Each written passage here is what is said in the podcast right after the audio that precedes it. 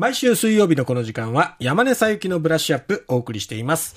さあ、山根さん、今日の話題、ニュース、何でしょうか？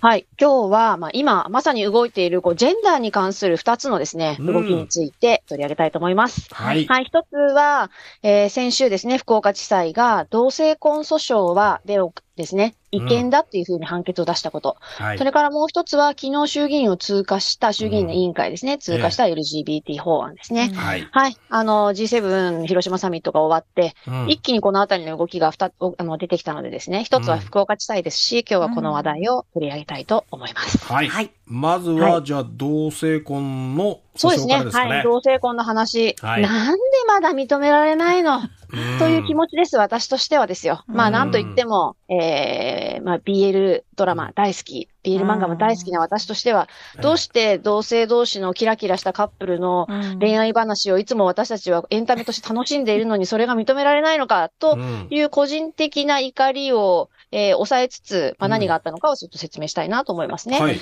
えっ、と、まずあの、福岡県と熊本県に住む3組の同性カップルが、同性同士の結婚を認めてないのは、うん憲法に違反するじゃないかということで訴訟を起こしました。はい。で、これに対して、えー福岡地裁は違憲だというふうに言ったわけなんですね。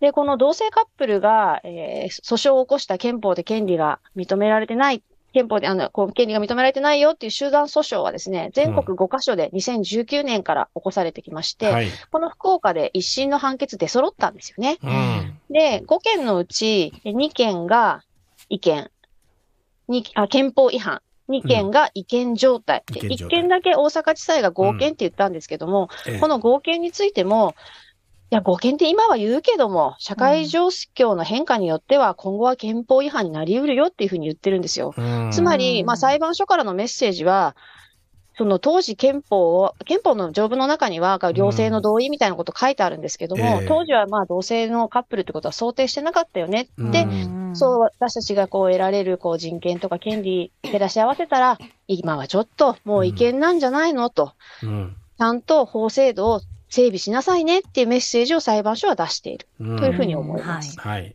これ、同性婚って認められないと何ができないかっていうと、うん。まあ、遺言がないと財産相続できないとか、ね。うん。子供を二人で育てていても、二人が親権者になることはできないとか、うん。パートナーが病気になっても病状の説明を病院で聞けないとか、医療行為に同意ができないとか、うん。遺族年金もらえないとか、もうこの男女の結婚だったら当たり前になっている法的ないろんな保障や制度が、かなりのもの認められないんですよね。うんでこれ男女の場合は事実婚でも今認められるようになってきてるんですよ。えなので、まあ、同性のカップルの場合も同じように認めてあげるべきなんじゃないのって、何が問題なのとえいうふうに思います。んはい。まあ、今まだちょっと国は慎重姿勢ですけれども、ええまあ、もう一つのテーマの LGBT の法案の方もですね、動きがあるので、ここは今後動いていくことを期待したいなっていうふうに思いますね。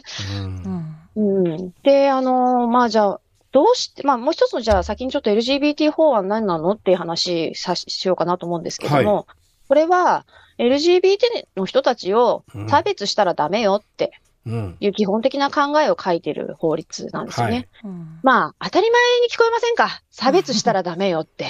それは何においても人権を守られるべきでね。ね、差別はあってはならないわけですよ。そう。でもねやっぱりこの辺ね、まあ、江戸時代までの日本はすごく何でも寛容だったっていうふうに言われますけども、うん。明治大正の時代から、うん。やっぱりこう、同性愛は精神異常であるみたいなですね。そういう差別とか偏見に苦しんできた歴史っていうのもありますよね。うん。ただやっぱり、こう今もう社会的な認知ってすごく変わっていると思うんですよ。ん。私にやっぱり一つ大きな変化を感じたきっかけは、ええ。まあ2016年に、うん。えっ、と、おっさんずラブっていうテレビドラマを地上波で、えーやったんですよね。ね。はい。その後、えっ、と、昨日何食べたっていう漫画がドラマになって、最近だと、作りたい女と食べたい女っていう、まあうん今までこう男性カップルの恋愛話が多かったですけども、うん。今度女性カップルの話もですね、まあこれ NHK が地上波のドラマで流したわけですよね。もう、やっぱりこう映画だったり漫画だったり、そういうものっていうのは個人が好みに合わせて選んで読んでいったり楽しんだりする部分もあると思うんですけれども、うん。やっぱり地上波のテレビで、そういうドラマが普通に流れるようになっているっていうことが、うん。どれだけこう、社会的な認知度が進んでいるか、うん。みんながこう当たり前のものとして受け入れて、うん。それをこうエンタメとして楽しむような時代になったのかっていう現れだなって思うんですよね。うん。うん。で、まあ、おっさんずライブって2016年なので、もう7年前なんですよね。うん。もうなんか、その、差別だ、精神異常だなんて、そんなこと言ってる時代じゃもうないし、うん。実際に世論調査の結果なんかを見ると、ええ。まあ、いろんな新聞社だったり支持政党いろんな人がいると思うんですけども、うん。どんな世論調査でも過半数みんな賛成なんですよ。うん。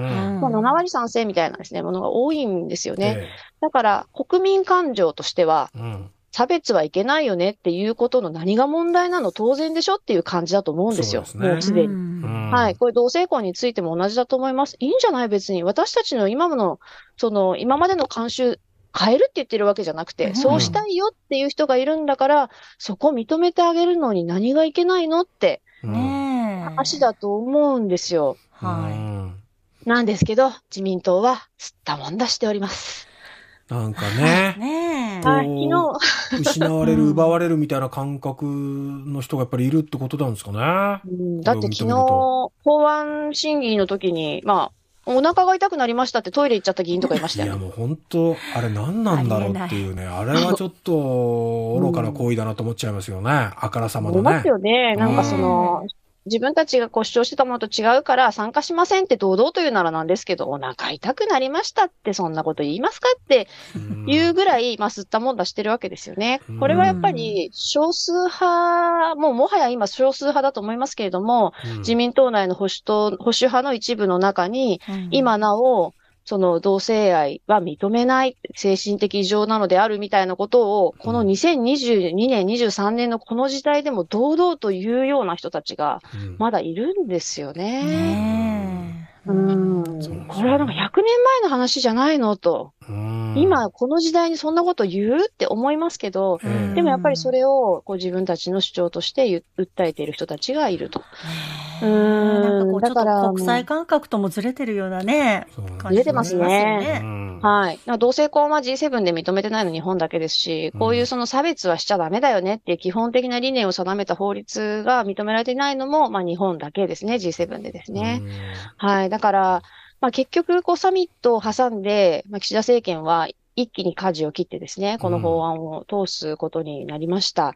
うん、で、今はちょうどこの中身の修正の仕方について、えまあ当事者団体が、これはなんかやっぱり求めてたものと違うなとか、うんえまあそういう意見はいろいろ出てはいるんだけれども、はい私自身の思いとしては、やっぱりこう、ものすごい遅れてるわけですよね、日本って。えそうですね。何もかもこういうことに関してものすごい遅れています。それうん。はこの、でも女性の活躍みたいな、もっとこう、なんですかね、難易度が低いというかですね、うん。そういうことも含めてめちゃくちゃ遅れてて、うん。こう、もう今や、他の国では当たり前じゃなくなったことを当たり前だというようなうんことがね、まかり通っている国において、うんやっぱりこう法律ができるっていうのは一つ前進だっていうふうに捉えたいなとは思います。うんもちろんその当事者団体の人たちが今回いろんなことが修正されてるんですよね。自民党の案があ、まあ、よ、まあ、与野党で3今案あって。回ね、維新国民の声でジェンダーアイデンティティっていうふうにね、うん言い換えて修正したりとかね。